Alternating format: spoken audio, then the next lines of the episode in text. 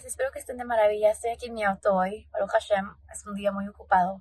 Pero quería compartir con ustedes otra idea sobre mindfulness, otra idea de cómo poder, poder pararle un poquito la locura de la vida.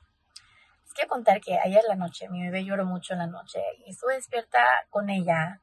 Y pues lo normal es que la cabeza y el cerebro empiezan a pensar como que, ay, mañana voy a estar cansada, a ver qué tal me va con mis cosas del trabajo, con las cosas de la casa, con las responsabilidades.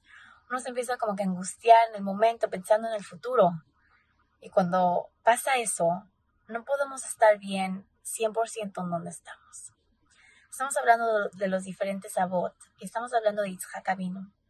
Yitzhak Abinu tenía la mitad de Shalom, como hablamos la vez pasada, que él podía ser tranquilo. Él tenía uno de los hijos más difíciles de la historia, Esab, y él pudo vivir tranquilo con un hijo así. No, no, no, no creo que estaba lo más feliz del mundo sabiendo que tenía un hijo que hacía cosas malas, pero él estaba tranquilo. ¿Y cómo hacía eso? Lo que decía Yitzhak Abino era algo impresionante. Él veía lo que estaba frente de él.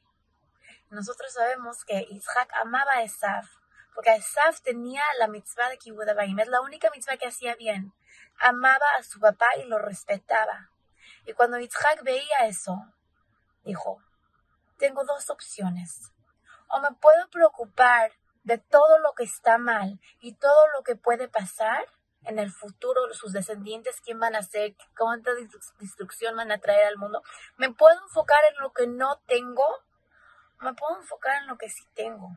Me puedo enfocar en lo que sí veo, en lo que sí veo en esta Neshama, porque sabe igual tenía una Neshama. Y cuando él decidió enfocarse en lo bueno que esa hacía, pudo vivir de una forma tranquila.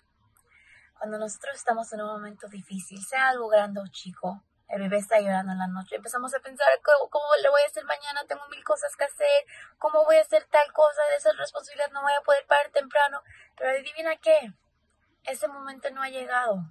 El único momento que tú tienes es el momento que tú estás en, a 2 de la mañana con tu bebé. Eso es lo único que tú tienes. Y adivinen qué, Baruch Hashem me fue súper bien hoy en la mañana con mis alumnas.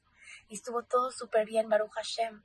Pero nosotros tenemos un Yetzera que entra en nuestra cabeza y nos dice, piensa en todo lo malo que va a hacer Esaf, piensa en todo lo malo que va a salir de esta situación y las preocupaciones para que nos llegue y no podamos estar en el momento.